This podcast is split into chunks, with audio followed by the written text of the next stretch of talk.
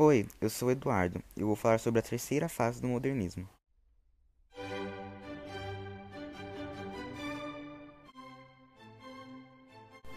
A terceira fase do modernismo teve início no ano de 1945 e se estendeu até o ano de 1980. Surgiu durante a Guerra Fria e o governo de Juscelino Kubitschek, sendo conhecida como Geração de 45.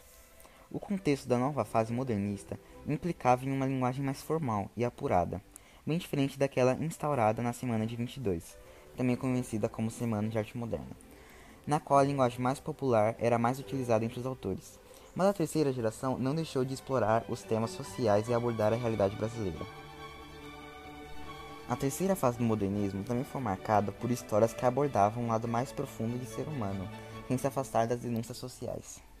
As características abordadas na semana de 45 são a valorização da rima e da métrica, realismo fantástico, metalinguagem, temas sociais e psicológicos, acadêmicos, regionalismo universal, passadismo e a volta ao passado.